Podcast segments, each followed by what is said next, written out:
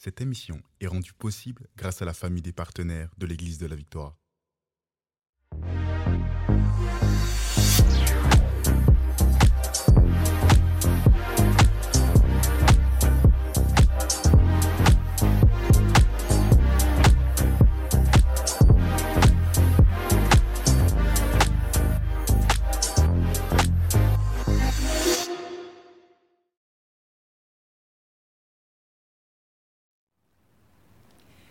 Bonjour à tous et bienvenue dans la victoire d'aujourd'hui, votre podcast pour réussir tous les jours et dans tous les domaines. Et oui, c'est aussi possible de faire ça. Et euh, j'ai la chance d'être avec la grâce, d'être avec euh, Lifa. Salut Lifa. Salut Emma et bonjour à tous. Euh, merci de nous suivre sur ce merveilleux podcast. Et toute cette semaine, on est en train de parler de l'opportunité de pouvoir changer de vie, Mhm, de vivre un changement dans sa vie. mhm, c'est ça. C'est vraiment pour toutes les personnes qui aspirent au changement. Mhm. Et, euh, et aujourd'hui, on aimerait parler de quelque chose de très particulier quand on est dans un changement. Il y a aussi un changement dans revenir. Ouais. Parce que repartir, à- repartir dans le pays d'origine, le pays d'où tu viens, mais c'est un vrai changement C'est un aussi big finalement. changement. C'est un big changement. Et on aimerait parler de ça de toutes les personnes, mais soit qui euh, aspirent à. Tu sais, il y a- y, y beaucoup de gens qui ont, qui ont le cœur panafricain en disant je vais retourner en Afrique, je vais vrai. retourner chez moi. Ou d'autres personnes européennes qui disent ben, je vais rentrer. Nous, en tout cas, on l'a vécu. On a vécu euh, en, en- en Martinique pendant deux ans. Mhm. Et puis, il a, il a- ça a été le temps de retourner chez nous en Mais Belgique. oui. Et puis, euh, je pense à bon nombre aussi d'étudiants qui sont en Erasmus et puis qui doivent revenir. Revenir. En fait, partir en Erasmus, c'est tellement, euh, des fois c'est tellement long partir en Erasmus que ben, c'est comme si tu changeais de pays Oui. euh, sans avoir même rien laissé au fait dans ton pays euh, Mhm. d'origine. Et finalement, quand tu rentres, eh bien c'est un nouveau départ, c'est un nouveau vrai. challenge. Bon, pour nous, au fait, ça a été partir et on savait que c'était partir à l'île de Martinique, ça, ça allait être temporaire. Ouais. Et quand on est revenu. Euh, après avoir tout quitté, bien on était comme les revenants. Grave, grave. Le syndrome du revenant, clairement. clairement. C'est ça. Donc en fait, euh, bien, en fait, quand tu reviens, quand tu vis ce genre de changement, le changement qui, qui, qui s'appelle le retour, le comeback, eh bien en fait, tu dois aussi gérer le regard des autres. Tu dois gérer un peu euh, ben, les questionnements. Mhm. Pourquoi revenir en fait? Mhm. Euh, Est-ce que ça s'est mal passé? Non, en fait, vous savez, il y a un scoop qu'on peut vous donner. On peut revenir quand tout s'est bien passé. Mais oui, on peut revenir quand juste Ouais. c'est le temps de revenir et puis tu ça. reviens avec plein de souvenirs, tu viens avec plein de choses, mais c'est pas forcément mal passé quoi que ce soit, C'est juste que c'est le temps de revenir. En fait, revenir, euh, oublier au même principe. Vous vous rappelez la, la première, la première émission euh, sur cette thé- thématique aspirer au changement. euh, J'avais parlé de Jérémie 29, 12, euh, Mm. qui nous parle de ce que vous invoquerez et vous partirez. Eh bien, c'est le même principe. Donc, c'est Dieu qui peut également parler pour revenir. Oui. Et ça a été notre cas, un songe à, à motiver notre départ. Et puis, le même songe, la continuité du songe de quand Marie et Joseph, euh, mère de Jésus, doivent revenir maintenant euh, dans, euh, en Galilée, en, en Israël, eh bien, même chose, ils reviennent dans cette contrée-là et c'est toujours motivé par un songe que nous revenons. Mhm. Donc, vous m'invoquerez, vous partirez, ça fonctionne aussi pour revenir. Mais oui, Mais pourtant, en fait, c'est ce que les- les gens en fait, vont avoir comme a priori, c'est que euh, c'est comme un, syn- un synonyme d'échec, C'est vrai. comme synonyme de retour en arrière. c'est vrai. Euh, C'est vraiment, ouais. même nous, on a un peu cette sensation. C'est trop bizarre parce Oui. que on sait que c'est notre temps. On repart avec plein de bonnes choses, plein de souvenirs, etc. Des Mhm. acquisitions. Toi, t'as eu un master et tout. Mais quand on arrive, on a quand même, il y a cette sensation de est-ce que je suis pas, est-ce que je suis pas retourné en arrière? Est-ce que j'ai pas downgradé? Est-ce que je suis Oui. pas genre en dessous ouais. de, de, de, ouais, j'ai pas, euh, tu sais, une forme d'échec comme tu dis. C'est ça. Et donc, on a assumé le regard, des fois, qui est inquisiteur, qui Ouais. est peut-être rempli de jugement. Oui. Euh, Il y a même et- des gens qui nous disaient, on était là, genre, on était revenus depuis quelques mois, et les gens commençaient à continuer à dire, mais t'es pas en Martinique, toi? Mhm. Ben non, ça fait quand même un moment que je suis revenue. Et même les gens devant nous disaient, eux, ils sont en Martinique. Non, on est là, on est Ouais. c'est Parce ça. que peut-être qu'ils pensaient qu'on était en vacances, Oui. euh, qu'on était venu pour un petit temps, mais ça faisait en vacances qui dure maintenant six mois, huit revenu, mois, c'est Ouais. qu'on est revenu. Ouais. Donc en fait, on peut avoir ce syndrome-là, c'est le revenant. Euh, et puis on voit que le regard des autres, en fait, il n'est pas assez, il est pas en paix là. Ils se Mhm. demandent mais qu'est-ce qu'ils font, Mhm. Euh, pourquoi ils sont là? Mhm. Euh, et puis alors. euh, je pense que c'est la conséquence du syndrome de revenant. Ben, si tu reviens, tu reviens dans ton club de foot, comme pour moi, ça a été, Mm. tu reviens dans ton travail, tu reviens dans ton club de foot. Comme pour moi, donc pour moi, ça a été plus un club de foot. Et bien alors, si tu es un revenant, euh, tu prends la place de qui Exact. En fait, la vie a continué aussi quand tu n'étais oui. pas là. Et ça, c'est vraiment important pour toutes les personnes qui aspirent à revenir. C'est qu'il faut savoir que les gens continuent à vivre. Ça veut dire que les gens continuent à jouer au football Oui, sans toi. exactement. Et puis moi, donc, j'ai bah, j'ai repris contact avec mon club de foot. Euh, bah, les dirigeants, bien entendu, ils me connaissaient. Et puis euh, l'entraîneur, euh, c'était un nouvel entraîneur, mais qui avait déjà entendu parler de moi. Donc, j'ai pas eu de problème pour, euh, pour revenir. Mais maintenant, c'est dans l'équipe où euh, j'ai vu que, ah, ok, euh, ok, l'accueil était un peu plus, euh, vous savez, glacial. Mhm. Euh, et euh, c'est en fait un, bon, un bon ami à moi en fait euh, qui m'a c'est c'est lui qui a pris les devants finalement il m'a expliqué un peu la situation il m'a dit ouais tu sais ben voilà t'es parti maintenant ça fait deux ans C'est ça. Et puis euh, voilà il y a eu des jeunes qui ont qui ont percé. Ben lui euh, lui maintenant il, il joue ta place. Et puis Mhm. euh, et puis il joue bien. Les gens l'aiment bien. Et puis ci et puis ça expliquant un peu euh, finalement la situation. Moi, j'étais même un des leaders dans l'équipe, pratiquement un des capitaines, euh, parce que j'étais souvent capitaine en fait dans les équipes par lesquelles je suis passé. Et puis euh, donc là, j'ai vu que bah, y avait d'autres leaders maintenant. Mhm. Vous voyez Donc euh, des personnes qui euh, pouvaient pas regarder tellement d'un bon œil qu'un nouveau leader prenne place Mhm. euh, dans un vestiaire. C'est une ambiance assez particulière d'ailleurs dans un vestiaire. Mais euh, pour vous dire que euh, ben, des fois, en fait, le regard inquisiteur, le regard ju- jugeur ou en tout cas intrigué de l'autre, c'est aussi parce que ben, un revenant peut-être peut prendre ta place ça. veut prendre ça, ta place. Ça. Mais finalement, même si ben, mon cœur c'était plus de jouer, euh, Mm. tout simplement, sans aspirer à rien d'autre. Mhm. Mais c'est sûr que euh, dans un sport collectif ou même dans un travail, euh, ton retour peut être synonyme de prendre la place. Et c'est ce qu'on a vu aussi des fois dans l'église. Exactement. Même à l'église, en gros, ben nous, on avait quitté l'église, euh, l'église dans laquelle on a. Bah, toi, tu t'es converti dans cette église-là, c'est l'église de Mhm. mes parents. Moi, j'ai Ouais. grandi, j'ai vécu toute ma vie dans cette église. Mes parents sont les pasteurs de l'église. Mais euh, donc, nous, on quitte, euh, on quitte avec ces. euh, euh, les gens nous écrivent des lettres, c'est vraiment Ouais. au revoir, Ouais. les grands au revoir et tout ça, ce qui est Et normal. puis on avait préparé des successions comme on, on a souvent fait dans nos ministères. Exactement, on avait des, des successeurs pour la- le ministère de la jeunesse, Ouais. qui est super. Et La donc, louange. ils ont avancé, la louange aussi, ils ont fait du super boulot. Puis toi, tu reviens et la première chose que nous, on nous disait, c'est ah mais tu, tu crois quand même pas que tu vas prendre euh, la place de... Et c'est vrai que c'est malaisant parce qu'en même temps, bah, toi, tu veux servir Et Dieu puis tu n'as jamais dit. et t'as jamais dit que tu voulais prendre la place de qui que ce soit, mais en même temps, Ouais. ben c'est sûr que eux c'est normal. Je, franchement avec le recul, tu te, tu te rends- tu te rends compte que c'est normal pour eux de se dire ben ils ont ils, ils reviennent et quoi et donc ils attendent que nous on a juste chauffé les on a juste chauffé les, les- les bancs, on a juste chauffé la place En attendant de. en attendant qu'ils reviennent. Non, les gens, Ouais. c'est normal. En fait, c'est super important quand tu reviens de valoriser tout ce qui a été fait Oui, en ton absence. oui. Le monde a continué de tourner en, en ton absence, le monde continue de tourner sans nous.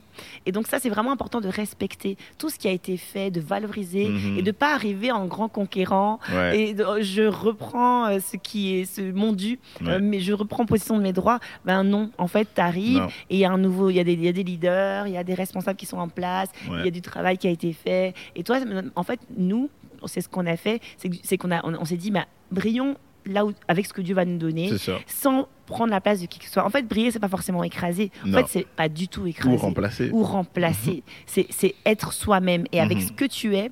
Ma mère elle dit souvent ça. Même si tu es assis, même si tu fais quoi, si tu brilles, tu brilles. Ouais. Et c'est tout. Et tu, et, tu, et tu serviras le Seigneur avec- là où tu es, sans prendre la place ou reprendre ta place forcément. En fait, nos dons ne sont pas attachés à une place, ne sont Exactement. pas attachés à une fonction. Ils Exactement. s'expriment et ils s'exercent en dehors de tout titre, de toute fonction. Exactement. Et en fait, euh, bah, ce qu'on a même dû faire, en fait, c'est bah, parce que nous, on est, on est, on a toujours été zélés, Mm. remplis d'idées, motivés, et donc on, on- on- c'est ce qu'on voulait utiliser à notre tour en proposant des idées, même si on n'était pas responsable euh, de la jeunesse ou plus responsable de la louange, comme pour toi en tout cas, eh bien, on proposait toujours plein d'idées, etc.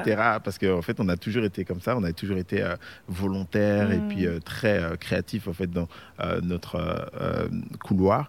Mais là, on s'est dit, oh, je pense qu'il y a un petit malaise à chaque fois qu'on propose des choses, vrai. vous savez. c'est vrai. Euh, et puis euh, on s'est dit, ok, voilà ce qu'on va faire. On va, euh, ben, je pense que pour respecter aussi ce qui a été fait, eh bien, il faut pouvoir aussi tout, tout simplement ben, encourager de loin, regarder loin- de loin, mais surtout s'investir dans quelque chose Mhm. d'autre. Comme ça, en fait, les, ben, les personnes en fait, ben, que nous-mêmes finalement avons placées à, ce, à, ces, à ces départements peuvent ben, sentir qu'en fait, on n'est pas une menace pour elles lorsque, ouais. tu, lorsque tu reviens. Et donc, nous, on s'est lancé à, corps perdu dans euh, euh, les groupes de maison. euh, l'évangélisation. Ça a été vraiment des, des gros points en fait qu'on a qu'on a développé et puis l'organisation d'événements, Oui. Euh, des événements qui rassemblaient différentes églises, des interjeunesses, inter, Mmh. interéglises. C'est vraiment Ça a ça. été vraiment les points qui nous ont aidés à nous recréer. En fait, c'est ça le truc, c'est que je crois que quand, tu, quand on revient, quand, quand, quand tu fais ton comeback, Ouais. il ne faut pas se baser sur juste ce que tu as fait avant, sur, qui, qui tu étais. Tu as changé toi aussi. Mhm. Eux, ils ont changé, mais toi aussi, tu as changé. Alors, re- recrée, recommence quelque chose. Ouais, Re- tu- va vers les choses qui, qui n'existent pas encore. ouais. Ça veut dire que nous, c'est ce qu'on s'était dit. Ah tiens, les groupes de maison, ben, c'est un peu, euh, pour l'instant, il n'y a personne qui développe ça. Allons-y. Mhm. Nous, on est là, on veut bien servir. Et viens, bon viens pas prendre ouais, forcément les. Va pas marcher sur les bon plates-bandes de quelqu'un. Quelqu'un fait du bon travail. un très bon point. Viens ouais. pas pour commencer à, marcher sur ce qu'il fait. Ouais. Il y aura de la compétition. Ce sera pas agréable pour personne. Toi, Mhm. va et ok, qu'est-ce qui n'est, qu'est-ce qu'il n'y a pas? Ouais. Ok, s'il n'y a pas ça, vas-y, je vais le faire et je vais le faire à fond. C'est ça, si tu veux te recréer, au fait, vraiment un très bon point, une bonne question à se poser, c'est qu'est-ce qui n'est pas encore fait? Qu'est-ce qui n'existe pas? Qu'est-ce qui n'existe pas euh, Quelles sont les choses, au fait, que personne ne veut Au faire? moins, tu déranges personne. Tu vas tu déranger déranges pas les gens. T'es là, tu fais ton Ouais. truc. C'est vrai. Qu'il y y, a quand même beaucoup de gens aussi dans l'église qui ont l'onction du dérangement. Grave. en fait, c'est parce qu'ils sont tellement en fait accrochés à, une- à un poste. un poste. un titre, à un Ou- domaine particulier, que c'est difficile pour eux de dire, ben, y a, y a- et pourtant y a des, y a on voit qu'il y a des départements qui, qui n'ont rien, qui sont en souffrance, ça. et ils veulent pas aller Mais vers tout le monde veut faire la même tout le monde chose. veut faire la même chose, tout le monde veut faire la louange, tout le monde veut Et prêcher. finalement, ça te donne l'onction du dérangement. C'est ce qu'on appelle, nous, l'onction on du appelle ça l'onction dérangement. du dérangement entre nous. Maintenant, vous avez le secret, ça s'appelle l'onction du dérangement. Ouais. Mais c'est vrai. Et donc, allons à fond dans ce qui n'est pas fait Mais et oui. développons ça et, et- Mhm. et- et rêvons de, de- de- de partir à zéro. Et c'est tellement après euh, euh, merveilleux de voir que ben, des groupes de maisons qui, étaient, n'existaient pas, en tout cas qui n'étaient- pas exploités, sont devenus vraiment des, des groupes de maisons qui ont fonctionné. Ouais. L'Église a pu vraiment euh, repartir sur d'autres une belle base avec des Ouais. groupes de maisons. Donc, C'était génial en fait. C'est ça, il faut vraiment, pour que le corps en fait, d'une église soit complète, oui, il faut que chacun ait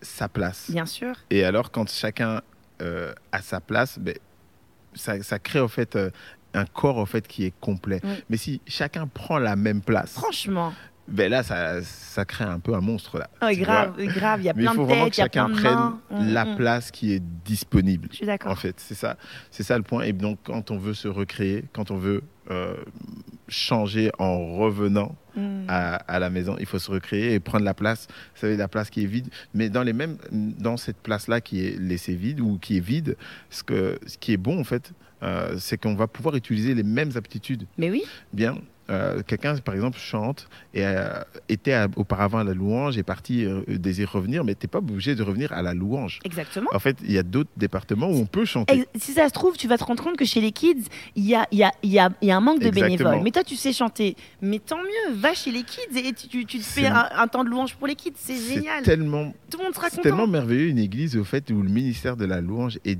hyper développé chez les kids, Mais grave. chez les ados, Mais grave. où ils ont des moments de rencontre euh, hyper. euh, L'évangélisation. Tu L'évangélisation manque chantes, de, mais de tu veux à tout prix aller à louange. Va à l'évangélisation, va Bien dans sûr. les rues, va chanter dans les Ouais. rues. Et tout le monde entendra le, talent que Dieu a déposé en toi, mais tu seras utile là où il n'y a personne pour l'instant. C'est ça.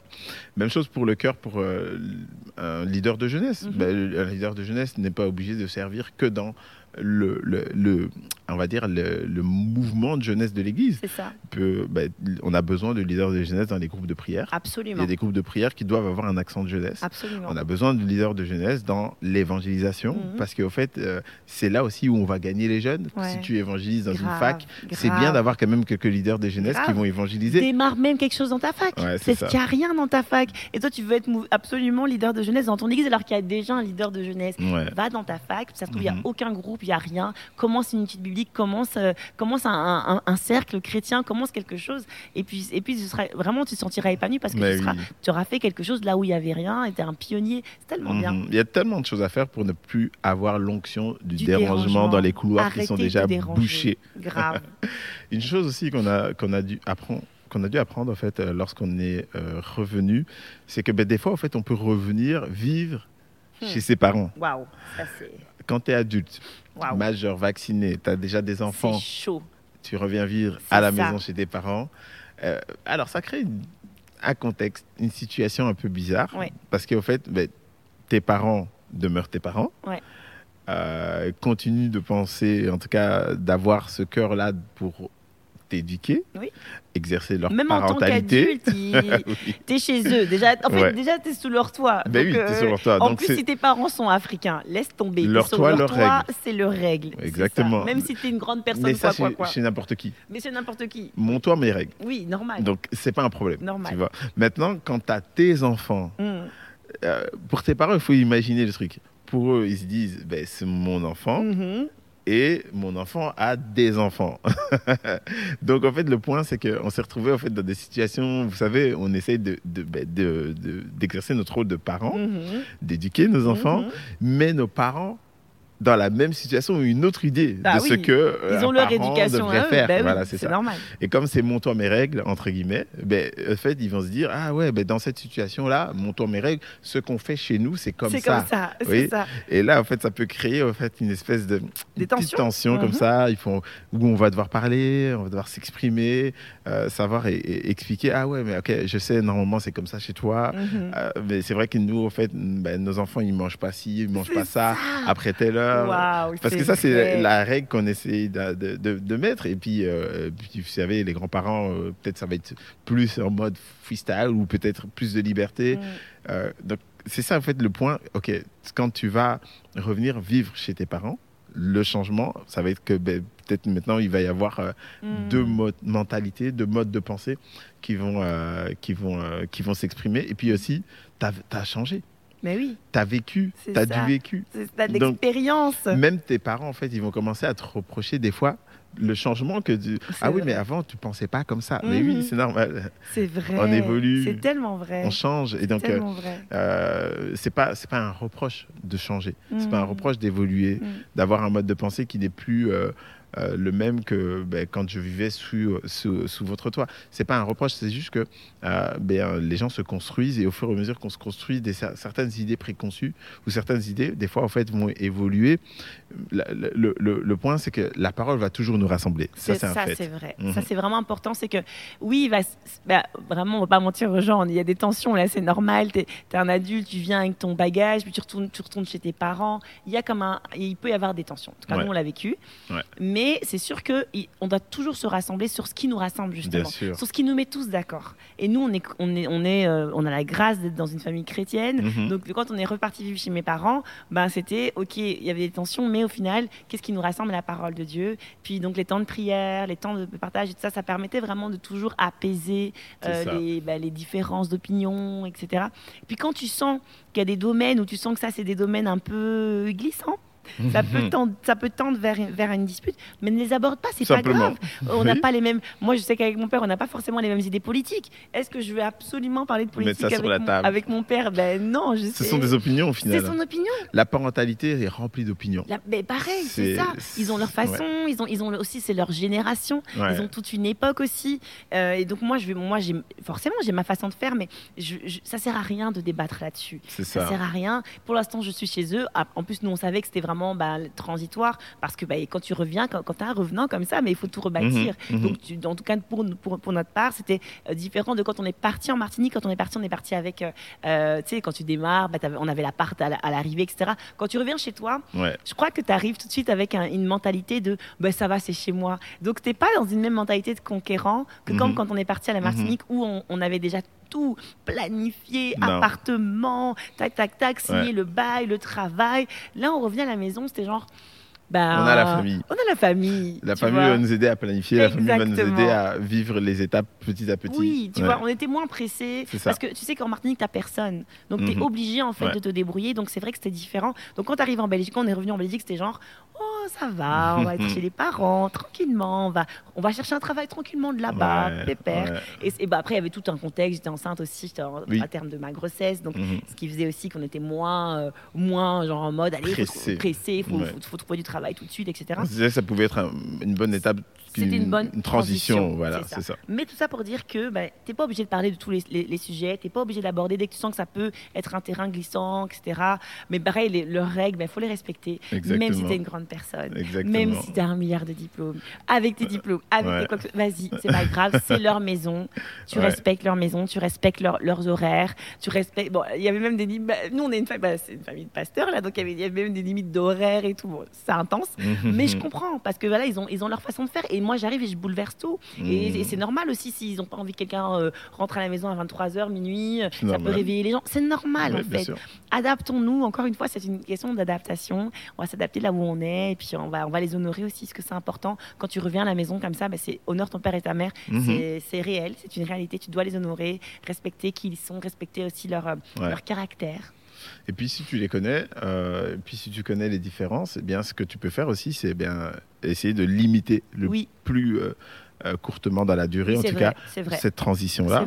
Et puis tu peux prendre sur toi le temps de cette transition-là. Franchement, C'est normal. on peut prendre sur soi, on En peut. fait, euh, dans un changement, il y a énormément de transitions. Oui. En fait, les transitions, ce sont les étapes en fait, qui précèdent le vrai changement et euh, faire en sorte aussi que ce que tu as, en fait, ce que tu as choisi comme transition, que ça ne devienne pas définitif Oui. sans l'avoir choisi non, non, plus. c'est vrai. Ça, Parce que vrai. en fait, beaucoup de gens vont faire en fait, des, des espèces de transitions des choses définitives.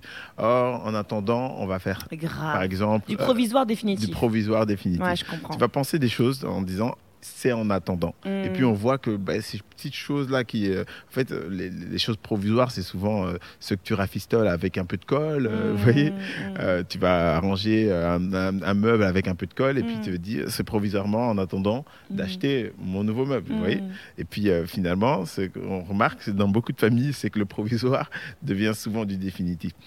Quand on veut, on aspire au changement, retourner chez soi ou peu importe quitter, une chose importante, c'est de définir ce qui est provisoire C'est vrai. et de définir l'étape suivante, le changement définitif que j'aimerais voir finalement. Eh bien, euh, et quand tu as défini ces choses-là, il faut te fixer un délai, C'est important. te fixer. euh, euh, je, je- je définis que ça c'est provisoire, ben je, je fixe le step suiv- suivant. Exactement. Je, définis ce, que ce vrai- devrait être l'étape après Oui. et je déclare cette chose-là. Oui, oui. Parce que je, je la veux, je veux voir cette chose-là le ça. plus rapidement possible ou dans Tout les dans les X mois.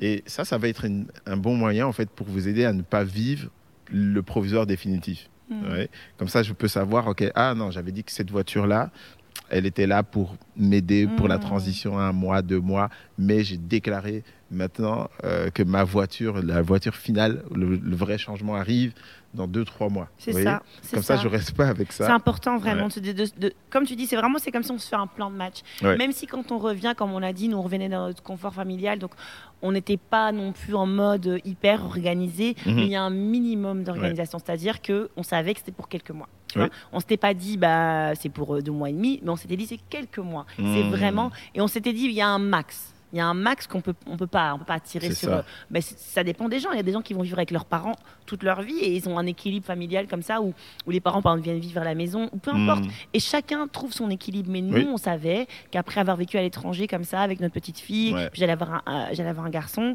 bah, je- on savait que c'était pas pour nous notre équilibre familial. Ouais. Il nous fallait notre intimité, notre cocon à nous. On avait besoin de rebâtir comme ça. Donc on s'est dit ok quelques mois et ensuite on va chercher, on, on va être à fond dans la recherche d'un logement et c'est Ouais. ce qu'on a, ce qu'on a mis en place assez rapidement.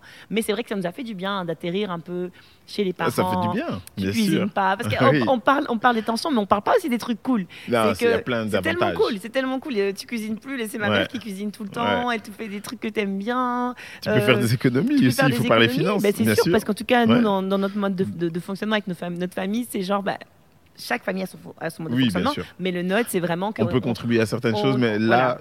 Pas en On tout est cas, ensemble, on est- pas un loyer c'est comme ça. ou quelque chose. Ça, c'est voilà, notre mode ça. de fonctionnement familial. Mhm. C'est qu'avec mes parents, en tout cas, ça a toujours été on est ensemble. Ça veut dire que tu es mon enfant, ben, je prends, on prend soin, euh, tu prends soin de moi, euh, je prends soin de toi. Puis après, hein, ils, ils acceptent qu'on prenne soin d'eux aussi, mais ça. a toujours été comme ça. Donc voilà, c'est des économies, comme tu dis. Euh, c'est aussi pour les enfants, c'est super cool parce qu'ils ils sont avec leurs Ils grands-parents. peuvent vivre avec Ils peuvent les vivre avec grands-parents. leurs- les grands-parents, Mhm. c'est vraiment euh, une richesse. Puis moi, j'étais en, en- en fin de grossesse, donc Oui. c'est vraiment cool d'avoir maman à côté. Si j'ai besoin de quoi que ce soit, elle est là. Donc en vrai, il y a plein d'avantages. C'était un- moi, je, vraiment, j'ai trouvé que c'était une période hyper agréable. Bien sûr. Malgré, c'est vrai, des, des- des- des- des différents, on va dire, mais euh, mais il n'y a pas différents euh, non, irréconciliables. C'était très très bien. Donc ouais, c'est ça. Donc euh, le, le changement, le comeback. Moi, j'ai aimé aussi ce changement. En fait, Oui. moi, j'ai aimé toutes les périodes de notre vie en fait.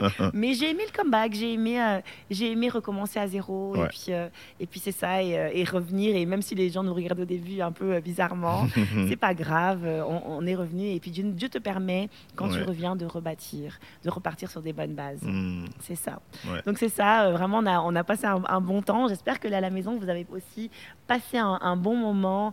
Euh, vraiment, on voudrait vraiment que vous puissiez repartir avec quelque chose dans cette émission, que vous puissiez vous dire, ok, ben, je vais avoir ma victoire dans mon comeback. Mhm. Aujourd'hui c'est ça, c'est que vous avez les clés, je pense, pour avoir la victoire dans votre comeback. Quand vous allez revenir à la maison, vous allez pouvoir, ou, ou dans votre pays d'origine, vous allez avoir des clés, des, des- vraiment des, des- secrets pour euh, bien repartir.